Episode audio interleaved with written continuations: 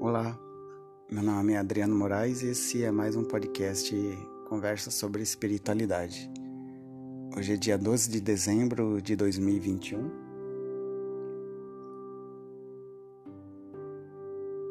E eu separei uma parte aqui do, do Evangelho no Lar para ler. Essa semana é, conforme as coisas é, vão reabrindo por causa da, do controle da pandemia, essa semana eu fui num, numa reunião do Centro Espírita, lá em Bitinga, que eu tô passando uns dias trabalhando lá. Aí de noite dá, dá tempo de ir. E é interessante como nossa, fazia tanto tempo que eu não ia numa reunião. Não assistia uma palestra assim ao vivo, só só pelo YouTube. E é interessante como é diferente, como a energia do local, das pessoas ali é diferente da de estar tá apenas assistindo no, na internet que nem. Só que a internet tem um alcance maior, né? Que nem às vezes o, o Saulo tá fazendo live, aí tem lá 400, 500, 600 pessoas. Em que lugar que caberia tantas pessoas assim para dar uma palestra? Pra, é, por exemplo, ah, vai ter palestra lá no Centro Espírita Amor e Caridade na quinta-feira às 8 horas da noite. E lá com certeza não caberiam 600 pessoas no mesmo momento, mas. E depois de uma semana também dá para ver lá 10 mil acessos, visualizações do vídeo. Porque fica, por enquanto, dá para dizer que vai ficar eternamente na internet, né? Mas mesmo que fique pouco tempo, o, uma palestra ao vivo é só ali aquele momento. Quem viu, viu. Quem não viu, não tem como rever. Então é um negócio único que só pode ser visto uma vez mesmo. Mas é muito bom que a, a internet possa dar todo, toda essa possibilidade. É que nem o, o podcast que eu faço. É, enquanto eu deixar, enquanto eu sentir que, que consigo fazer, que, que tá indo bem, vai ficar eternamente na internet. E talvez é, só não só não ganhe grande visibilidade mesmo por conta de, de eu não compartilhar, não dedicar mais, é, mais tempo para isso. Porque é, é como eu falo, é um é um ato amador assim que eu faço, é muito mais para poder me expressar, para poder me compreender, ajudar alguém que que precisa de uma palavra de apoio do que do que realmente ganhar visibilidade. E eu vejo o é interessante que o programinha aqui ele mostra a estatística, a quantidade de pessoas que visualizaram cada episódio e o, e, e o local, o país de origem. E eu já vi, além do Brasil, metade de ser, ser do Brasil, metade dos ouvintes, eu já vi visualizações de Alemanha, dos Estados Unidos, Portugal e até da, da Irlanda. Então. É, é fantástico uh, o poder de, de alcance de uma coisa pequena que a gente faz.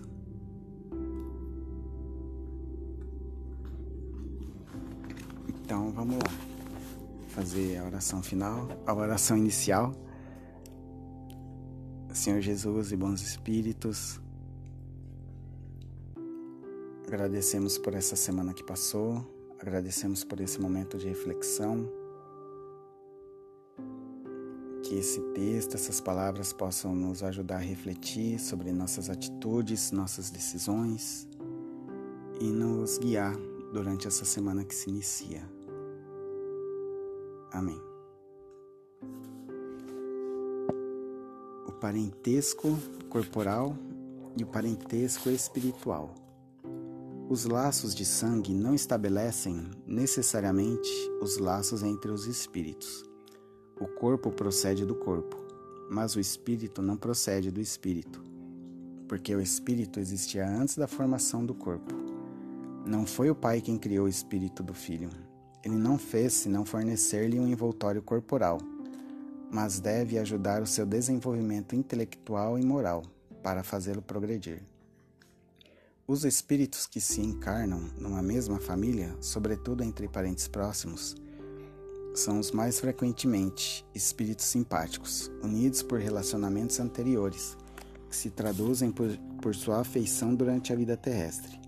Mas pode ocorrer também que esses espíritos sejam completamente estranhos uns aos outros, divididos por antipatias igualmente anteriores, que se traduzem da mesma forma por seu antagonismo na Terra para servir, para lhe servir de prova. Os verdadeiros laços de família não são, pois, os da consanguinidade, mas os da simpatia e da comunhão de pensamentos que unem os espíritos antes, durante e após a sua encarnação. De onde se segue que dois seres nascidos de pais diferentes podem ser mais irmãos pelo espírito do que se o fossem pelo sangue? Podem se atrair, se procurar, dar-se bem juntos, enquanto que dois irmãos consanguíneos podem se repelir, como se vê todos os dias. Problema moral que só o Espiritismo podia resolver pela sua pluralidade das existências. Há, pois, duas espécies de famílias: as famílias pelos laços espirituais e as famílias pelos laços corporais. As primeiras, duráveis, se fortalecem pela depuração e se perpetuam no mundo dos espíritos, através de diversas migrações da alma. As segundas, frágeis como a matéria, se extinguem com o tempo e, frequentemente, se dissolvem moralmente, desde a sua vida atual. Foi isso que Jesus quis fazer compreenderem, dizendo aos seus discípulos: Eis minha mãe e meus irmãos, quer dizer, minha família pelos laços do Espírito porque quem quer que faça a vontade do meu Pai, que está nos céus, é meu irmão, minha irmã e minha mãe. A hostilidade de seus irmãos está claramente expressa na narração de São Marcos, uma vez que, disse ele, se propunham se apoderar dele, sob o pretexto de que havia perdido o espírito. A notícia da sua chegada, conhecendo-lhes os sentimentos a seu respeito, era natural que dissesse, falando de seus discípulos, do ponto de vista espiritual. Eis meu meus verdadeiros irmãos. Sua mãe se encontrava com eles. Generaliza o ensinamento, o que não implica de nenhum modo que tenha pretendido que sua mãe, segundo o corpo, não lhe era nada como espírito, e que não tivesse por ela senão indiferença. Sua conduta, em outras circunstâncias, provou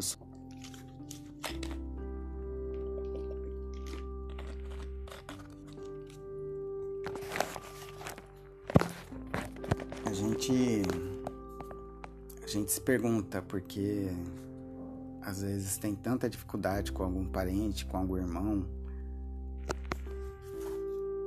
E a gente pensa, pô, a gente é irmão, a gente devia se dar bem. E parece que um, um outro amigo é mais irmão do que, que o próprio irmão aqui a gente sobre a, a questão de necessariamente a, a simpatia. Às vezes, é justamente atraindo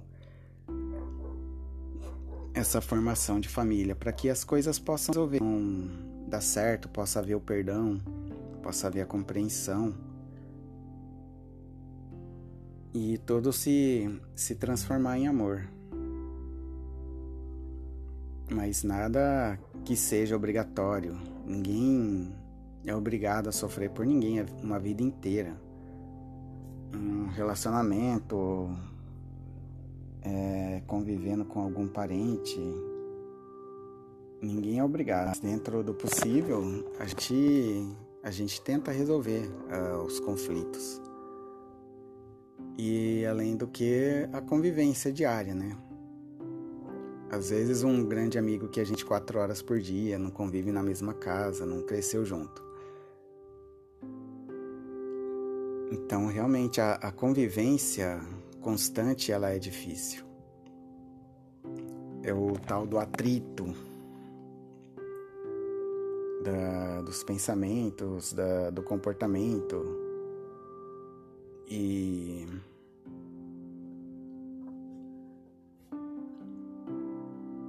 e trabalhando no dia a dia para tentar resolver e não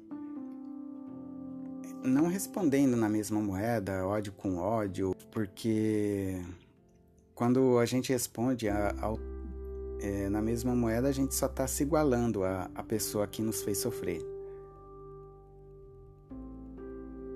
E perdoando, a gente acaba se elevando e naturalmente se distanciando da pessoa. Um momento em que a pessoa consiga subir também e a gente possa receber ela de braços abertos. Além do que, quando não pode ser a gente essa pessoa que, que faz mal pro outro e que a gente precisa mudar, tem isso também, a questão da, da reflexão, a reflexão constante como eu estava pensando essa semana. Eu tenho uma, uma cachorrinha. Eu estava comentando com meu pai que essa cachorrinha é a, é a primeira geração de cachorro aqui de casa que não tem medo de cinta. Porque eu e meu irmão a gente foi educado na cinta. E depois refletindo, eu eu percebi que eu educava os cachorros da mesma forma como eu fui educado, na base da cintada. E mas eu mudei essa, essa forma de agir, porque é, não me fez sentir bem. Não a violência não me tornou uma pessoa melhor.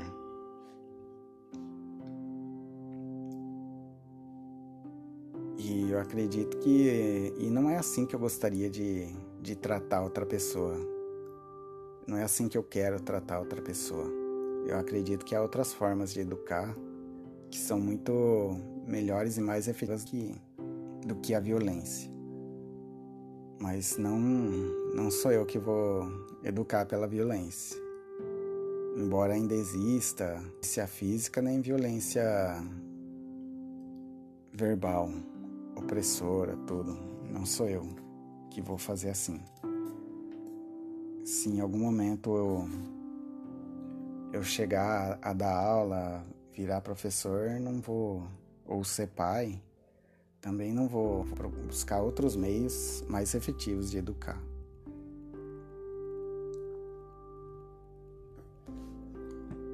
Então, vou fazer aqui a. Vou ler aqui uma mensagem final de Emmanuel. Afeições. O amor não é cego. Vê sempre as pessoas queridas, tais quais são, e as conhece, na intimidade, mais do que os outros. Exatamente por dedicar-lhes imenso carinho, recusa-se a registrar-lhes os possíveis defeitos, porquanto sabe amá-las mesmo assim.